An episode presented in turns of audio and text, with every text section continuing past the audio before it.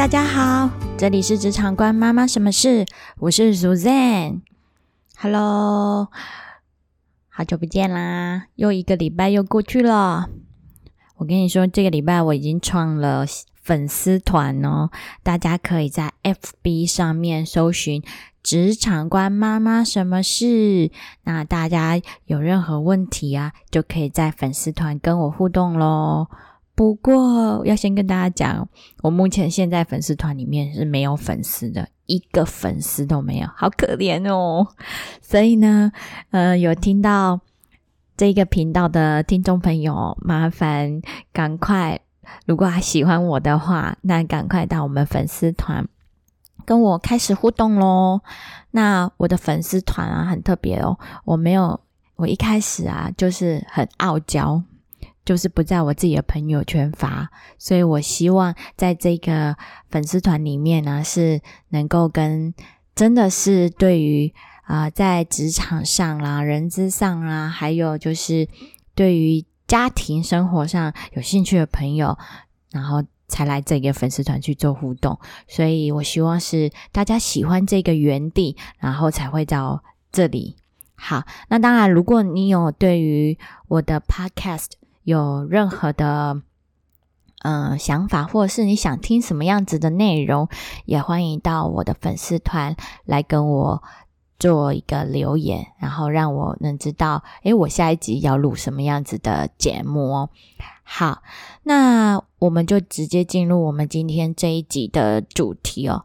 我这一集呢，适合收听的对象啊，就是如果你还没有找到工作的听众朋友，那。刚好这一集就非常的适合你，你可以来听听看，说你在整个呃面试过程中，嗯，还有哪些地方是你应该要注意的？那刚好你没有想到，那透过这一集，你就可以去做嗯一个改善哦。那或者是诶，你身旁有很多还在找工作的亲朋好友，那我也欢迎你推荐。这一集让他听，那希望他能够更快的顺利找到工作。那我们这一集的主题呢，就是面试通过的五大理由。其实面试通过不止有五大理由啦，哈，蛮多的。但是我重点把它精华，再精华出整理出五集五个呃，就是蛮重要的一个关键因素。那透过这五个关键因素，让大家对于嗯，面试能够呃技巧能够再精进一些哦。好，那再来呢？啊，我要跟各位先说明一下，可能大家对于在职场上哈会很好奇，就是诶，人资啊，他的工作不就只是啊找员工进来啊，然后找员工麻烦？应该不会这样认为啦，哈啊，还是其实蛮多人这样认为的。好了好了，那我自我感觉良好。面试的过程当中，呃，是是人资的一个工作范畴之一哦。那找员工麻烦呢，也是人资的工作 范畴之一。当然不是，不要乱讲。好，好，我先还是拉到我们这一次的主题哦。我们面试的流程啊，呃，一般的公司。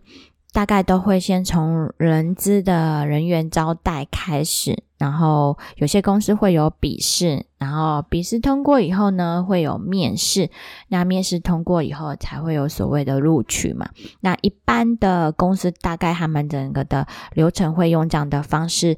进进行哦，那当然有很多公司它不一定是用这样的方式进行。那我在这边先探讨的是啊，大部分的公司他们在面试的流程的一个概况。好，面试通过的五大理由，首先第一个就是面试的服装哦，面试的服装呢，它会影响到自己给人家外在的一个形象的感觉哦，所以你要形塑出自己的专业形象。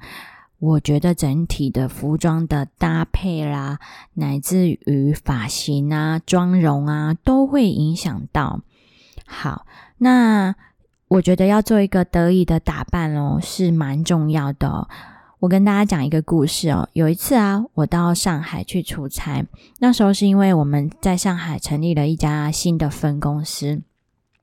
那大家都知道上海哦，嗯，听到这个城市，大家马上就会联想到，呃，它是整个大陆一个非常繁华的一线城市。我想大家对于这个应该是毋庸置疑的，所以你也可以想象得到哈，所有有钱人啊、富有的人呐，还有呃各种新奇的呃东西都会聚集在此地。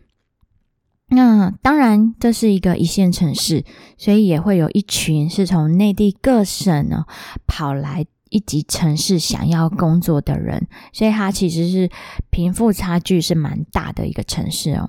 那我会提到上海哦，就是因为很有趣哦。我在这家呃公司上班去面试的时候，嗯，刚好有一位呃行政助理的一个工作。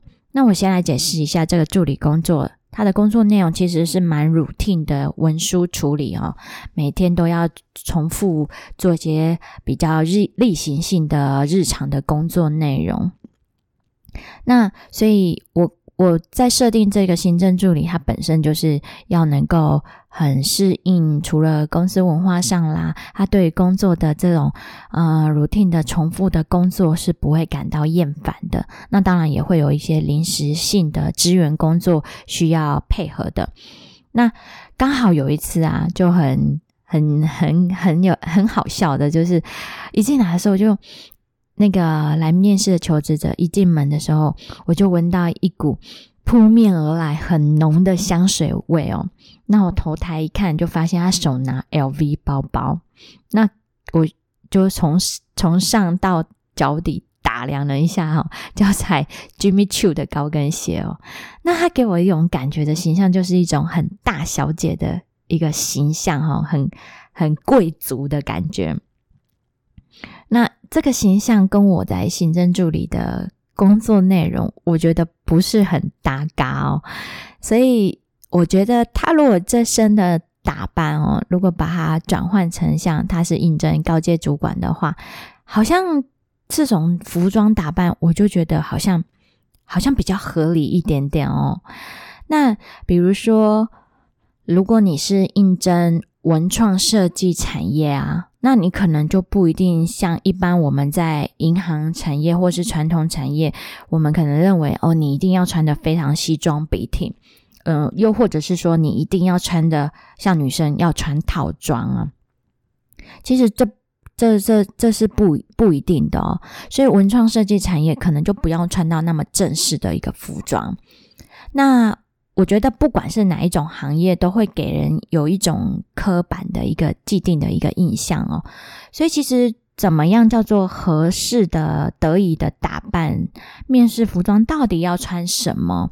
我觉得最好的一个方法，我建议各位哈，可以去呃面试的那那个公司哦，在面试的前几天呢，在他上下班的时段，你直接杀到那家公司的门口。然后你去观察一下这家公司他们员工的穿着打扮是什么样子的一个心态，我觉得这样子呢，其实比较能够掌握住这家公司的一个穿搭的一个原则性哦。如果你发现这家公司他们就是穿着西装笔挺哦，穿衬衫啊，或者是呃西装裤啊，或女生穿套装，那你面试的时候就一定得这样。那如果他们公司是比较文创型或设计型的产业，他们就穿的很蛮比较轻松哦，可能他们就穿牛仔裤啦，就没有那么的呃要求的时候，那你应该要入境随俗，打扮的跟他们稍微接近。所以，如果你们穿着的服装的痛调是比较合的，那我觉得也蛮容易让人家觉得哦，你看起来就像是我们公司的人。所以整体的面试的服装，我觉得可以用这样的方式，呃，来做一个参考哦。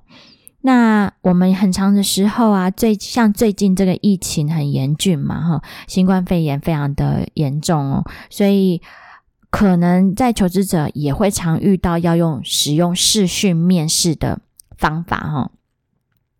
那有些人呢，他可能想说，哦，视讯面试，那就是在家里找个安静的角落来视讯面试哦。那因为我在家里嘛，一般人在家里通常都是很居家打扮哦，不太会去刻意穿说啊，我要把它自己打扮得体哦。所以在家里通常都蛮容易，就是穿的很居家。那我也要提醒各位哦，因为我们视讯面试，其实它就是比较一般的正式的面试的形式哦。那你更应该就是把它当做它是正式的面试，所以你要穿着打扮应该要更得体哦。那我之前面试的经验哦，就是呃，之前有帮菲律宾应征国际业务的时候啊，有一个菲律宾的业务，他就穿着非常的体面，所以我对他的整个的对这场面试的重视，给他一个很大的一个加分哦，因为这个是。我之前面试这么多的一个试训面试的经验当中，大部分都穿的蛮居家的。像他穿的这么的呃体面哦，其实是很少见的。所以当然他在面试的过程当中就还蛮顺利的。所以服装打扮确实真的会影响整个整体的一个形象。好，那这就是我们谈到的第一点，面试录不录取、通不通过的第一点的理由之之一哦。那再来呢，还有 NG 的礼仪哦。礼第二点，我要谈到礼仪，其实蛮重要的哦。如果你对接待的人资啊，不是那么的友善，不是那么的礼貌，其实，在面试的前。人资会把这样的讯息，然后让面试的主管知道，所以很容易会在这部分可能是扣分的状态。那也有可能，呃，公如果公司是蛮重视礼仪的这一环的话，他甚至是连给你面试的机会都没有，直接由第一线的人资能够决定你接下来能不能去面试的。至至要关键哦，所以对于接待人资的话，你你有，我觉得不一定是对接待人资啦哈，只要是你对人，其实都应该每一个人都要有礼貌才是。好，那有些公司呢，他对在这个关卡，他还会特别去设计这样子的一个呃面试前的小小关卡、小测试哦，看你在这方面做的好不好。那有些公司甚至会做，那我觉得这个是大家可能很容易忽略的一个环节哦。那再来很长，特别是像社会新鲜人，有些是父母亲会带去面试的嘛。那这个对人资来讲，其实会蛮惊讶的哦，因为通常面试。通常你会去应征一个正式的工作，原则上你都是成年了嘛，大家都满十八、二十岁了嘛。那你去面试工作的时候，你还带着父母亲去，我们会觉得说，哎，嗯，会不会你是一个妈宝啊？我觉得有很有可能诶。你对，因为我们对妈宝的感觉就是你可能对这个工作的责任心就可能没那么的强烈哦，所以。父母带来面试，其实也是会扣分的哦。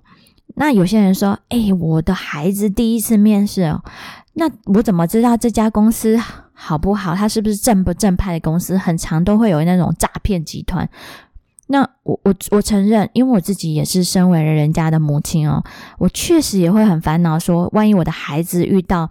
呃，诈骗公司啦，或是有些有些老板很坏哈，老板是大野狼的。因为我生的是女儿嘛，我更害怕是遇到这种大野狼的老板。那我我的孩子去面试，我当然要注意哦。嗯，那可能就要谈到家庭教育的这一环了。嗯，怎么样让你的孩子去辨别、培养独立思考能力？这家公司到底正不正派？他要怎么样去判断？那怎么样避免？设呃，让孩子深陷这样险境哦，我觉得是从小就要开始学习起哦。父母如果一昧只是去做保护的工作，嗯，保护当然要保护啦，但是如果只是一昧的不管什么样的状况都要去做保护，那可能让孩子成长独立的空间就会被剥夺了。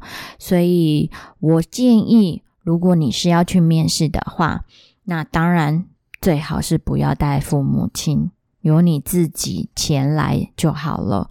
那当然，如果呃父母很坚持，那我觉得这是求职者应该要去跟父母沟通的一个环节哦。好，那再来呢？第三点，能不能通过面试的关键因素呢？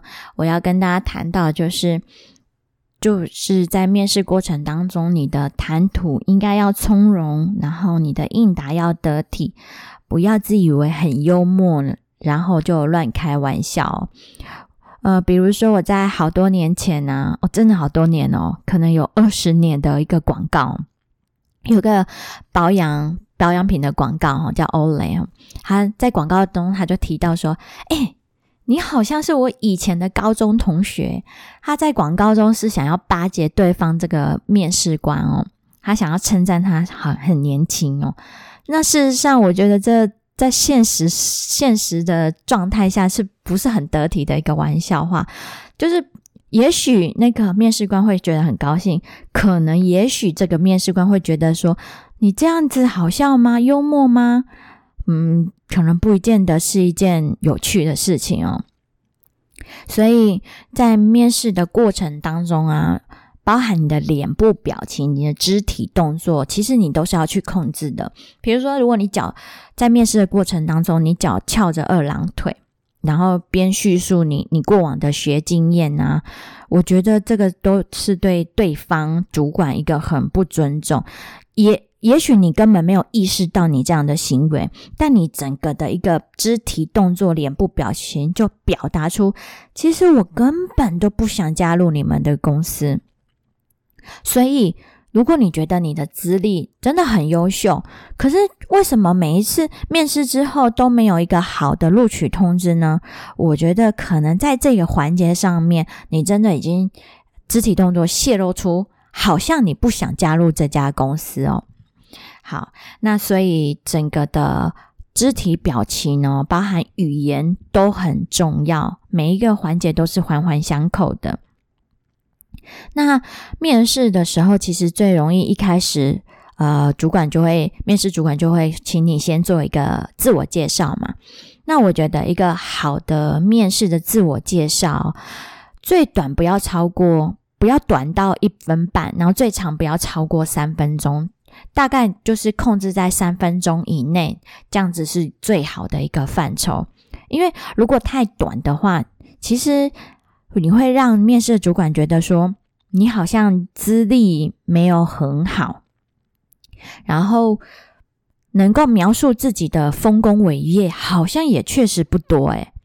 那如果你讲超过太长，比如讲到五到十分钟，其实嗯也蛮浪费面试主管。的时间的，因为你要在很短的时间内，然后很精准的去描述自己的学经验，我觉得是是比较好的。然后你你在这当中也会让主管看到你在这个整个自我介绍的一个铺陈，然后排序，也可以显现出你的简报的一个能力哦。所以我觉得控制在三分钟左右是一个很好的一个自我介绍。那当然在。